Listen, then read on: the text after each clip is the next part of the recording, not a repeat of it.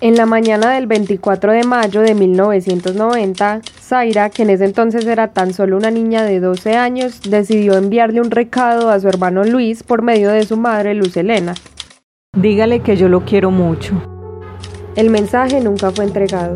Tan solo unas horas después de haber pronunciado él, dígale que yo lo quiero mucho. En la madrugada del 25 de mayo fue hallado el cuerpo sin vida de Luis Fernando Marulanda Barrera junto al de sus amigos, en una zona boscosa de Las Palmas, más conocida como la Loma del Indio. Todo comenzó desde el día 23. Ese día mi hermano se fue con unos amigos a celebrar a una discoteca en el estadio que se llamaba en ese entonces La Escarcha.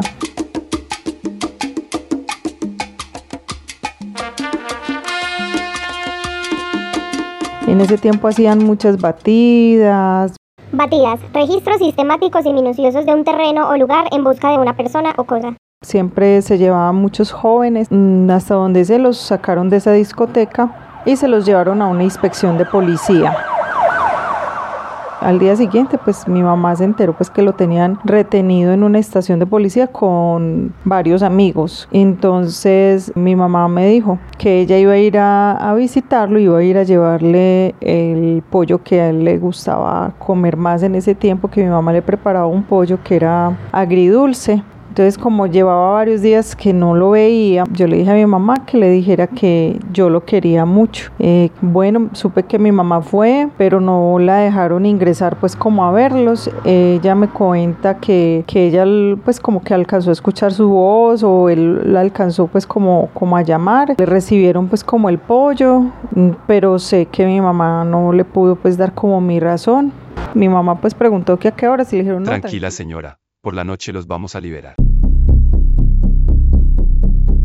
Entonces mi mamá se regresó para la casa, cuando ya regresó ya e, era tardecito, mi mamá empezó como, como a averiguar con las vecinas, eh, o sea, las mamás de los otros jóvenes que estaban con él, si ya habían llegado a la casa. Recuerdo pues que ella salía como a las cuadras vecinas, a la vuelta de la casa, a averiguar y le decían que no, que nada. Entonces ella ya estaba como, como angustiada o preocupada. Mientras tanto, pues yo estaba en la casa normal, pues yo estaba pues sí, obviamente a la expectativa de que él llegara. Para ese momento, pues yo pensaba que cuando lo viera, pues le iba a poder expresar lo que le había mandado decir con mi mamá. Entonces ya pasó la noche, mi mamá y yo salimos junto con la niña que cuidábamos a la vuelta de, la casa donde vivíamos a averiguar nuevamente si sabían algo de ellos.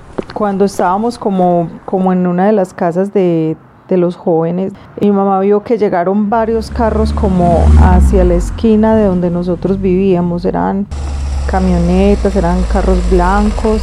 Sí, nos pareció como extraño. Más aún así mi mamá me dijo, vaya asómese a ver si es Luis que llegó. Yo me fui corriendo, yo pues recuerdo que tenía mucha emoción de, volverlo a ver. Eh, no sé si sentía que de pronto pues ya no lo iba a volver a ver. El caso es que me fui corriendo hasta esa esquina. Entonces cuando llegué yo a esa esquina, lo primero que vi fue pues como eh, eran yo creo que tres carros. La verdad el impacto fue un poquito fuerte porque giré a mi derecha para pues para llegar ahí a la tienda que era al lado de mi casa lo primero que vi fue un hombre uniformado, pues como de la policía, con un fusil, pues con un arma grande, eh, con la parte de la cacha del arma, era tumbando la puerta de la casa. Y yo, en medio del susto y del miedo que me dio, yo pues me volví corriendo de inmediato, nuevamente hasta donde estaba mi mamá. Yo recuerdo que mi mamá me preguntaba, ¿qué pasó? ¿Qué pasó? Y yo no podía como, como modular bien palabras, o sea, yo trataba como de gritar y, yo lo único que le dije que no, que no, que no, porque ella me decía, dejaron a Luis ahí, pues mi mamá se imaginaba ya en ese momento, era que habían dejado a mi hermano ahí de pronto muerto en la, en la entrada de la casa.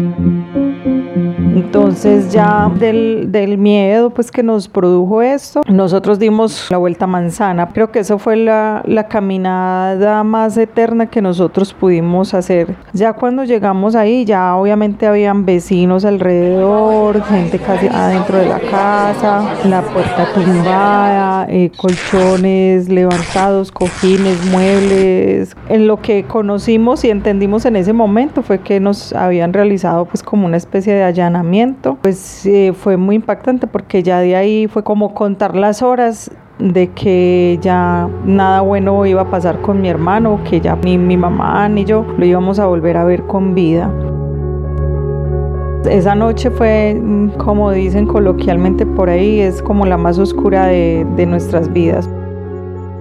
Sabemos pues por relatos de una vecina que vivía al frente que ella vio cuando él estaba en, en, uno de esos carros, a él lo bajaron, lo pararon en frente del mueble y lo golpearon con un arma en, en, en, el rostro y que le gritaban, que le decían que dónde estaban las armas y lo pararon enfrente del mueble con las manos esposadas y él era con la cabeza agachada mirando hacia el piso. Ya de ahí fue como una larga espera porque ya de ahí mi mamá se acercó a la estación de policía, allá le, le, negaron pues o le decían que allá nunca habían estado esos jóvenes con esas características y obviamente pues ya habían otros policías distintos, entonces obviamente ya cada vez pues la cosa era más compleja. Yo recuerdo que yo escuchaba todo el tiempo a mi mamá ir, venir, llamar, averiguar. Yo nunca perdí la esperanza de volverlo a ver con vida, nunca perdí la esperanza hasta el otro día en la mañana, la madrugada del 25, viernes 25 de mayo, que ya como siendo como las 5, 4 o 5 de la mañana, mi mamá dijo que iba a ir al porque ya le habían dicho que, que ellos estaban allá, que los cuerpos de los muchachos se encontraban allá. Vuelvo y reitero, yo no, no perdí las esperanzas, yo estaba con la niña pues que cuidábamos y ya pues como antes del mediodía ya eh, inclusive yo estaba viendo unas noticias en el televisor cuando pasaron pues como que había sido una noche de muchas masacres en Medellín y en ese momento fue que me llamaron y ya me dijeron que mi hermano estaba dentro de los muertos que mi mamá había ido a reconocer. Fue muy horrible el recuerdo que yo estaba con esta niña que cuidábamos. Yo lo primero que pensé fue en ir, coger un cuchillo eh, y lastimarme no sé, no, recuerdo quién estaba conmigo, no, no, sé qué pasó, no sé quién lo impidió. El caso es que esa fue como mi primera reacción y ya de ahí solamente fue dolor, fue dolor eh, y fue pensar que nunca me pude despedir de él y nunca le pude decir que, que lo quería mucho. De la urbe, material sonoro.